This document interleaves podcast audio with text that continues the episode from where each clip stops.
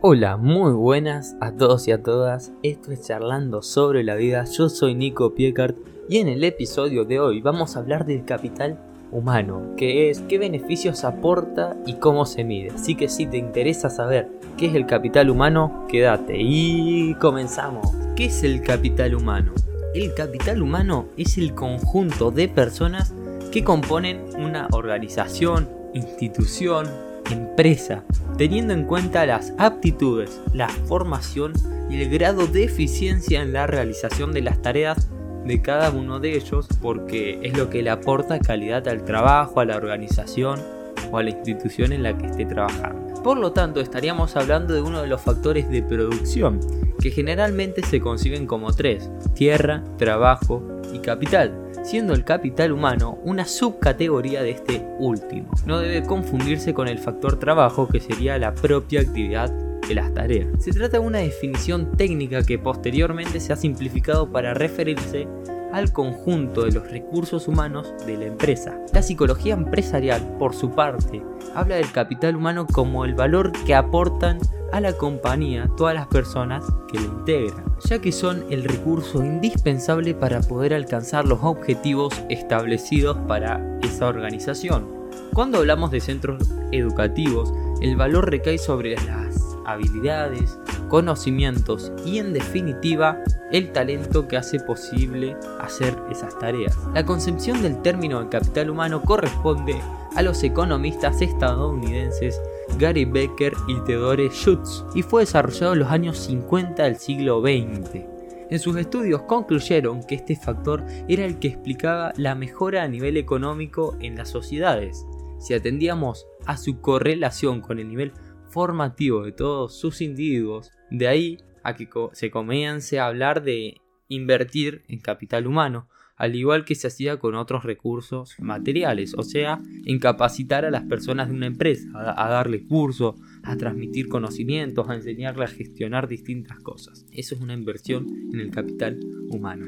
Básicamente el capital humano sería, si yo trabajo para una empresa, son mis conocimientos, lo que le aporto, mi trabajo, mi actitud en el equipo de trabajo. Todo eso forma parte de este capital humano. Estas inversiones se traducen en un mayor crecimiento a nivel económico a través de dos mecanismos diferentes. Primero porque los factores de producción de la empresa se vuelven más productivos y segundo porque al contar con personal más cuantificado, las técnicas de producción se mejoran y por lo tanto la compañía se vuelve más eficiente a la hora de obtener productos o servicios que se comercializan. El capital humano se volvió un concepto tan importante que no se ha dejado de estudiar desde que se planteó. Transferencias monetarias condicionadas. Una prueba de la importancia que ha adquirido el capital humano son los programas de transferencias monetarias condicionadas o transferencia condicionada de recursos TCM o TCR respectivamente. Se trata de programas llevados a cabo por multitud de países en los que se invierte una serie de recursos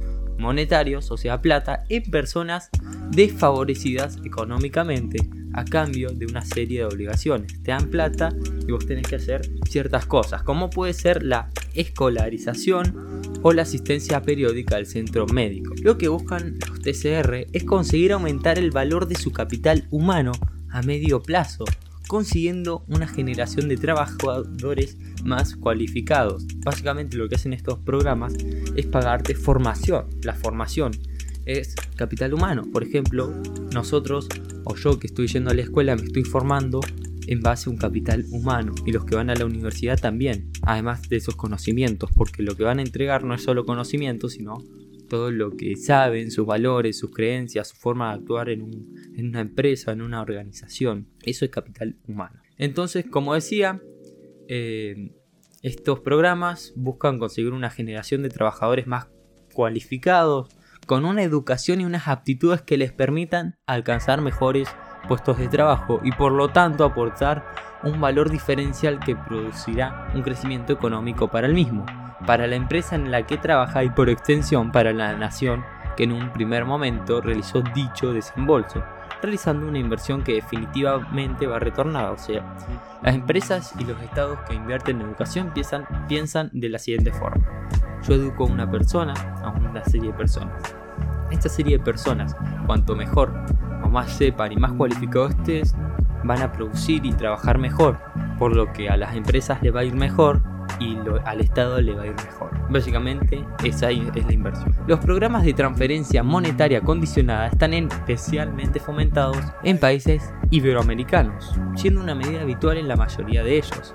También podemos encontrar este mecanismo de potenciación de capital humano en países asiáticos como lo son Filipinas, Indonesia, Camboya o Bangladesh entre otros. En cuanto a África y Egipto y Marruecos serían los representantes de esta política. En Occidente, o sea América Latina, no es tan frecuente, pero sí existen ejemplos de TCR en potencias como Estados Unidos o Reino Unido.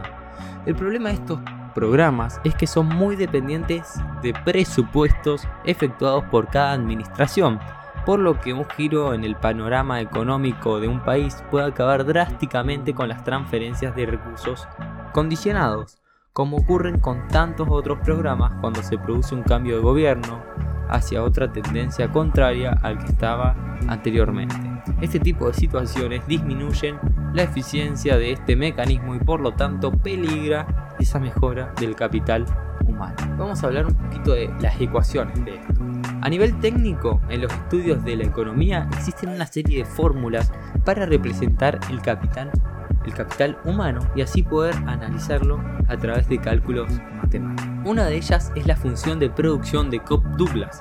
En dicha ecuación, el capital humano es uno de los valores clave para poder realizar una estimación sobre el crecimiento económico que va a experimentar un país en los ejercicios venideros, por lo que se trata de cálculos extremadamente complejos en los que el capital humano juega un papel fundamental. Por otro lado encontramos la ecuación de Minzer, formulada por Jacob Minzer, otro economista. En este caso, Minzer creó una expresión matemática para poder estimar a nivel de ingreso que una población va a obtener en función del nivel académico alcanzado, lo que explica eh, cómo funciona la inversión en el capital humano de la que estábamos hablando hace un ratito. Y es que previsiblemente una población escolarizada hasta los niveles más altos va a obtener unas retribuciones en el futuro mucho mayores que un país analfabeto. El mismo Jacob Minzer junto a Jaime Ofek, estudió el efecto de la despreciación del capital humano, un fenómeno que sufren tanto este como otros factores de producción, como puede ser el capital físico, que son los materiales con los que cuenta una empresa y progresivamente se van desgastando o quedan obsoletos. Puede ser la, en donde se ubica una escuela, es el lugar, las aulas, todo eso sería más o menos para ponerlo en contexto. Y que progresivamente se vivan desgastando o quedando obsoletos, diciendo recién. En el caso de las personas ocurre algo similar, ya que los conocimientos adquiridos en cada nivel o educativo también presentan una tasa de depreciación según se avanza el tiempo. No siempre los conocimientos son los mismos y van cambiando a lo largo del tiempo. Esto es debido al efecto del, del olvido también, también nos olvidamos. En la actualización de los contenidos en el campo de estudio en el que se mueve este individuo. Para contrarrestar el efecto de esta despreciación del capital humano, lo que se debe hacer es reciclarse constantemente para estar al día de las nuevas tecnologías y conocimientos. O sea, básicamente tenemos que estar todos los días aprendiendo y siendo autodidactas o asistiendo a nuevos cursos para no olvidar, porque si uno solo se lo aprende de memoria o lo estudia muy poco, se le va a olvidar y ese es un factor negativo en el capital humano. Aunque el efecto de la edad también es un efecto que provoca despreciación y que llegado a un punto no se puede contrarrestar. Por último, vamos a hablar de los índices usados para medir este capital humano. Para medir el capital humano de las diferentes naciones y poder realizar comparaciones entre ellos, existen principalmente dos índices. El primero sería el de Foro de Davos, que cada año informa el valor del capital humano en todo el mundo. El índice mundial es el Global Human Capital Index o GHCI y da una puntuación de entre 0 y 100 en cada uno de los países y en este participan más de 100 países.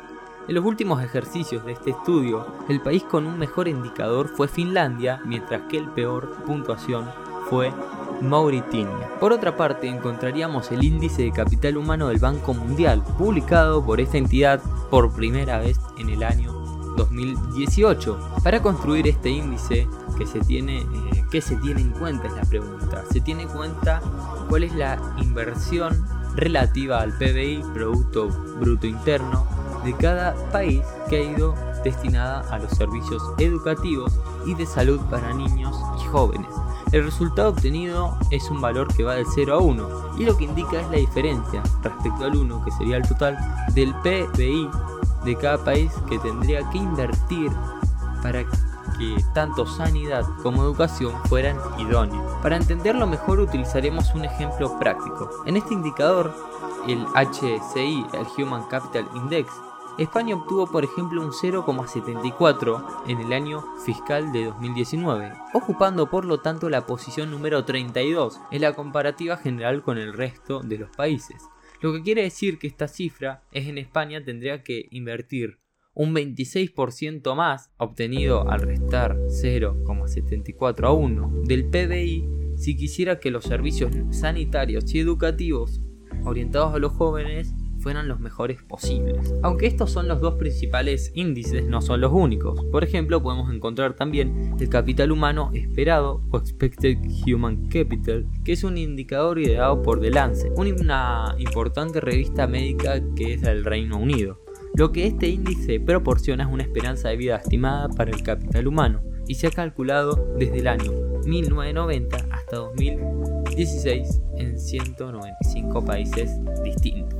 Como ya ocurría con GHCI, la nación con el valor más positivo en los últimos años ha sido Finlandia, proporcionando una cifra de 28,4. En contraposición, Nigeria sería el país con la peor tasa de todas, obteniendo tan solo 1,6 años de esperanza de vida en el capital humano. Bueno, hasta acá el podcast de hoy. Espero que hayas aprendido algo y que sepas que vos sos capital humano, que tenés capacidades y que invertir en tu formación, en crecer en inteligencia, intelecto, actitudes, en todo te va a ayudar en un futuro y es muy importante hoy en día para las empresas. Así que tenerlo en cuenta. Espero que hayas aprendido y nos vemos en el próximo podcast. Te saluda Nico Piecar. Chao.